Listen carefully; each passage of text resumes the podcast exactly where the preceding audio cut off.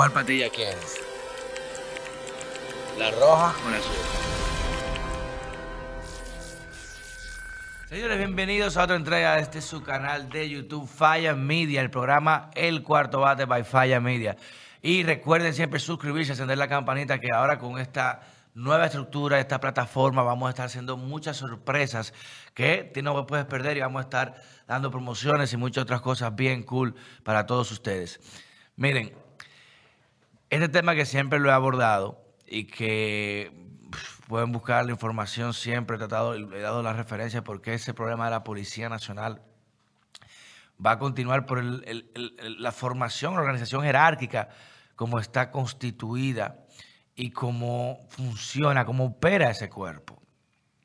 Pero hay que reconocer que los últimos acontecimientos de verdad que marcaron eh, terriblemente a esta sociedad y aún peor viniendo de la institución con peor valoración y credibilidad que tiene la República Dominicana. O sea, hay gente que tú le dices, mira, ¿qué tú prefieres? ¿El infierno o ir a la policía? El infierno. O sea, la gente no, la gente le cree más eh, a un asesino en serie que a un policía.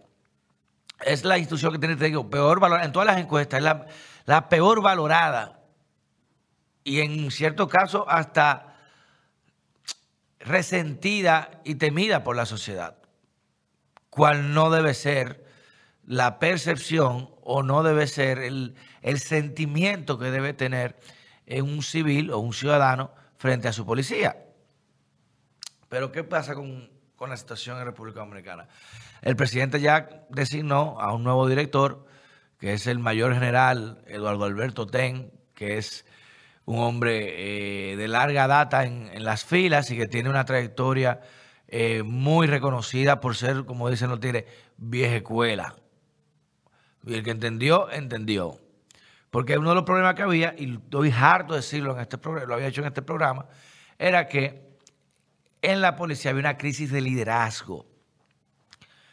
Porque nadie respetaba al anterior director, porque era un muchacho, lo veían como un culicagao.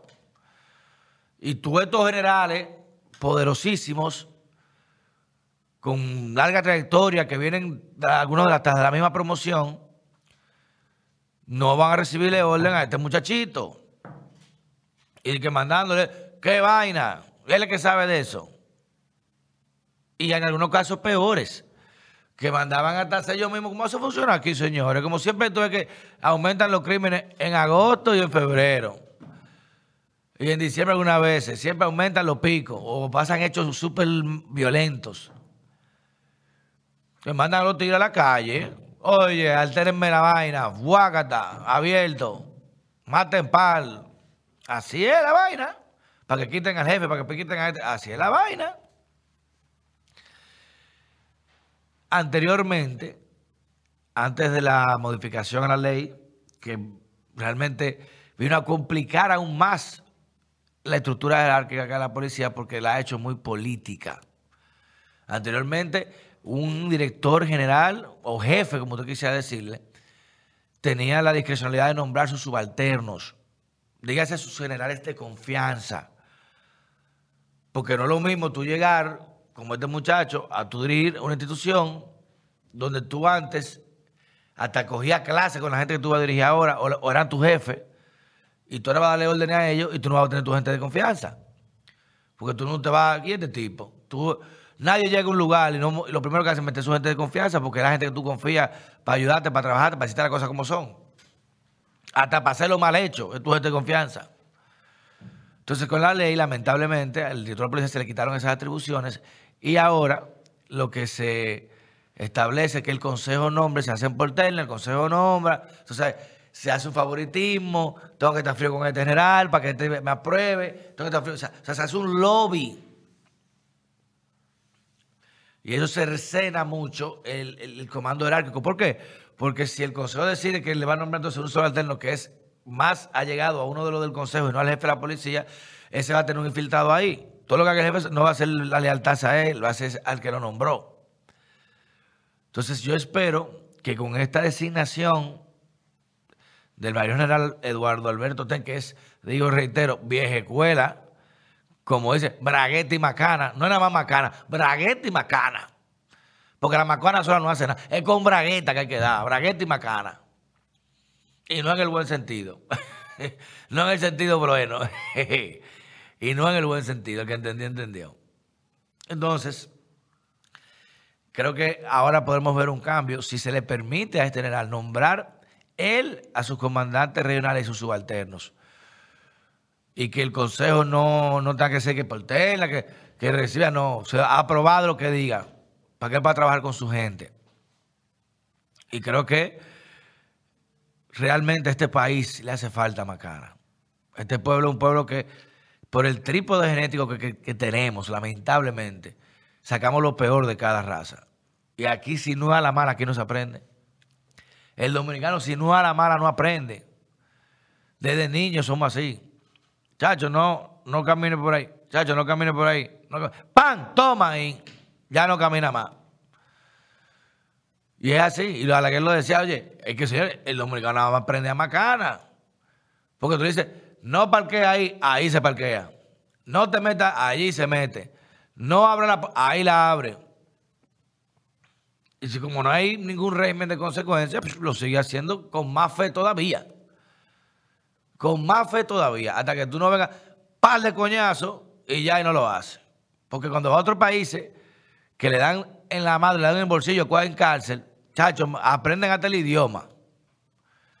Pero es que lamentablemente no podemos evolucionar como sociedad hasta que no haya un régimen igualitario, que eso es lo que más ha dañado a este pueblo, de ver que hay una división social que mientras a un policía, a un chamaco en un barrio le da dos tiros por no pararse para hacer una cosa, a otros llaman, ah, no, fulano, y le dan un chance.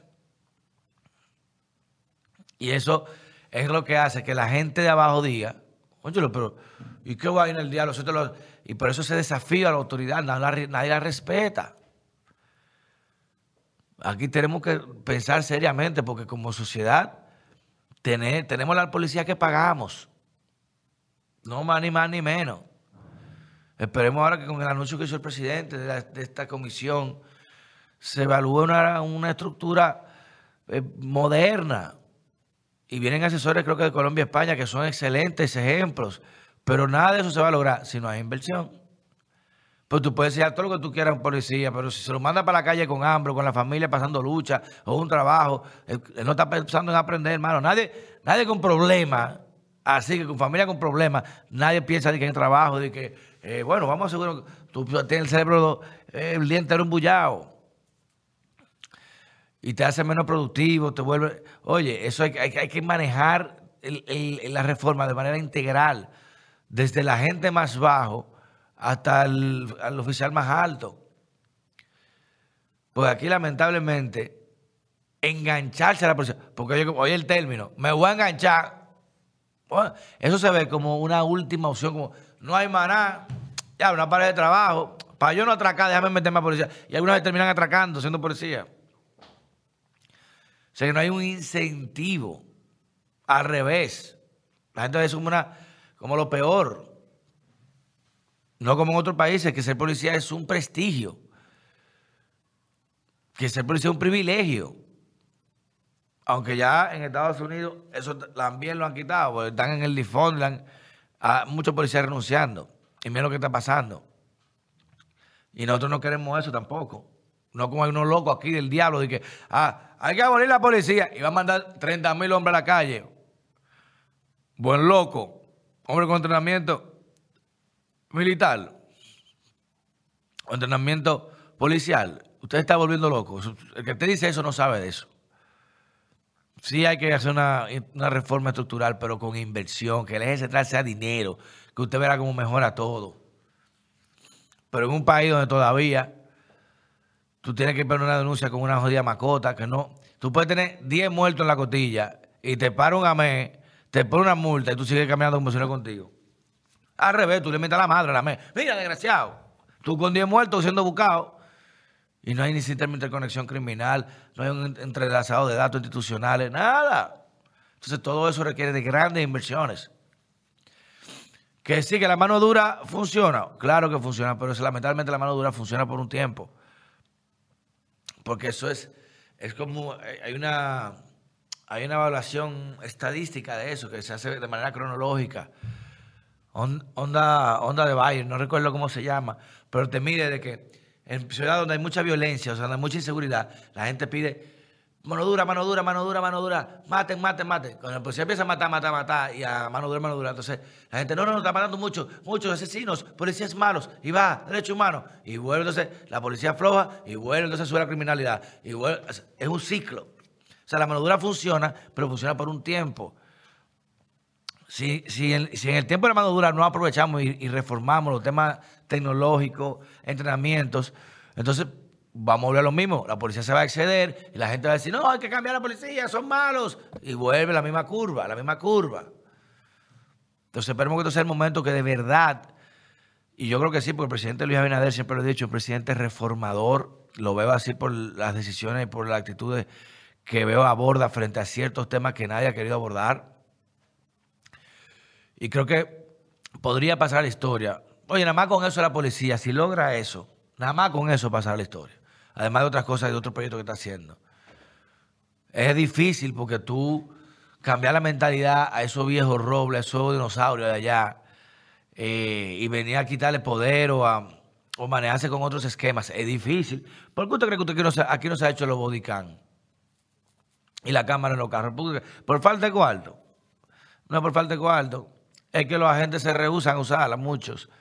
Y generales no quieren que su hombre la usen.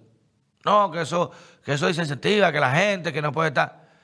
Porque no, ustedes saben. ¿Entiendes? Y, y también es normal porque mucha gente no están preparados para abordaje protocolar y puede ocurrir muchas cosas. Eso, eso se entiende por un lado, pero hay también que lo hacen porque no quieren que lo graben haciendo vaina mala. Entonces, aquí hay muchas reformas que se han detenido, que la han parado suspendidos simplemente porque hay demasiado interés que se tocan y, son tan fuertes que, que paran reformas como esa. Esperemos que esto no sea el caso y que de ahora de verdad se logre eh, cambiar ese cuerpo tan necesario porque ningún, ningún, ninguna sociedad puede vivir sin una seguridad. Y lamentablemente esos hombres de gris, como le dicen, que la mayoría son gente muy buena y gente muy humilde que salen a dar su vida por tres pesos, en lo que tú estás durmiendo en tu casa, y ellos bateos a tiro en la calle. Y lamentablemente por un grupo de ruidosos es que la mayoría queda mal. Pero son más necesarios. Y si no fuera por ellos en la pandemia, este país hubiera sido un caos. O sea que no podemos resentir nunca a nuestra policía. Al contrario, hay que entenderla en el contexto social, económico, hasta histórico que se fue creado y que fue evolucionando. Y eso es lo que tenemos. Ah, que hay que cambiarlo, sí, pero eso es lo que tenemos y hay que mantenerlo a lo que se cambia. Y tener la policía también tratar de abordar este, este nuevo director que tenga esa doble faceta, mano dura implacable con los criminales, pero protector y afable con los civiles, con los ciudadanos respetuosos de la ley. Para que se sepa que se integre el concepto de esa policía comunitaria, de que no, lo quitamos para, para protegernos, cuidarnos, ayudarnos. Ahora, que el, que, el que se pase lo explotamos. Explotado. Usted, usted no se adapta a la ley. Aquí no vamos a, hacer contemplaciones de ningún tipo. Tirate un tiro, te tiro dos. Tirate dos, te tiro cinco que después que se den un par de casos, los tigres bajan. Pero al mismo tiempo decir protector y defensor de los inocentes, para que la gente se sienta confiada. Integrar la policía a la comunidad. Que aquí la comunidad lamentablemente no se integra nunca con la policía porque tiene miedo porque son delincuentes, si aparece uno, o que si está aliado del delincuente para que me diga que me atracó, que no. O sea, hay que integrar, eso es muy importante. Así que esperemos que este, esta nueva gestión auguramos éxitos y que pueda, por favor, llegar seguridad, llevar un mensaje de seguridad a todos los dominicanos que cada día más se sienten encerrados y atemorizados en sus casas, en sus vehículos, en las calles. Usted, usted sale a la calle y oye un motor, usted mira para atrás como un loco. Usted un carro se paró a la suya para preguntar una dirección, usted una vez se pone chivo. Hey. Entonces, este país está muy temeroso. Hasta la próxima.